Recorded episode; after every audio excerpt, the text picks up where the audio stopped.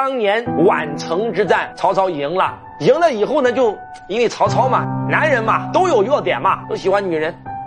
曹操这个也是比较喜欢女人。你恨什么？谁不喜欢女人？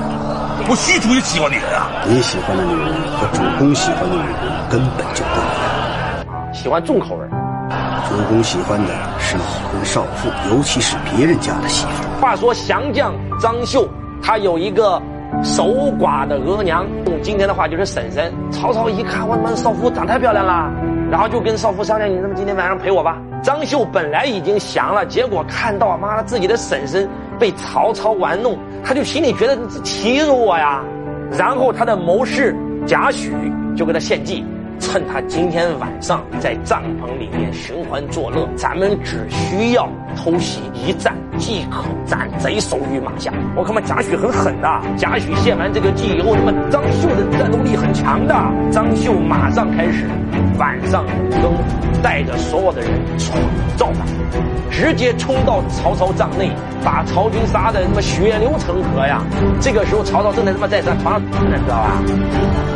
主公那天喝醉了，把降将张绣的小保姆招来侍寝。张绣不堪其辱，竟然趁力攻杀主公。要不是典韦护驾，主公早死了。他妈大将典韦手拿两板板斧啊，挡着曹操啊，咔咔咔一顿乱砍，把曹操从乱军之中带出来。曹操的长子曹昂，曹操的侄子全死了。典韦为了救曹操也死了。曹操没有哭自己的儿子，大哭典韦呀。当他的儿子死了，他大哭典韦的时候，那些所有的将领看到以后什么感觉吗？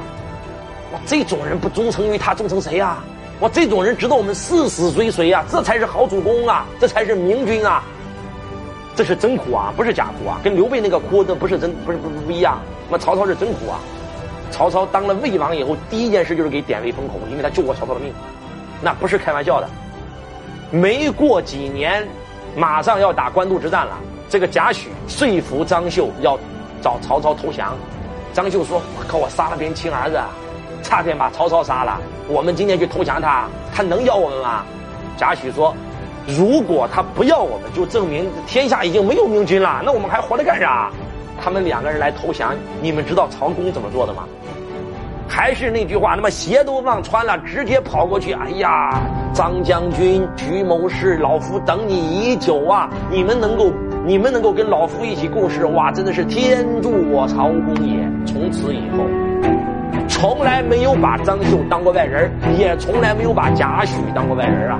贾诩变成他的前十个谋士啊，这些人全是这么被收降的。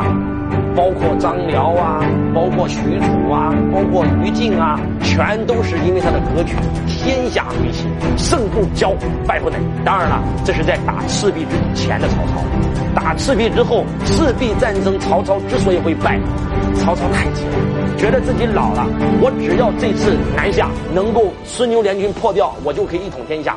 第一着急了。第二有点傲，因为他打了胜仗，那北北方已经称王了，真的是有点傲。最关键的是第三点，曹操的人马全是北方人，不善水军，不习水性，到船上就晕呐。好不容易找了一个水军大都督，结果因为周郎献了个计，他把大都督杀了，而且把所有的船全连在一起，黄盖又诈降，一把大火唰全没了。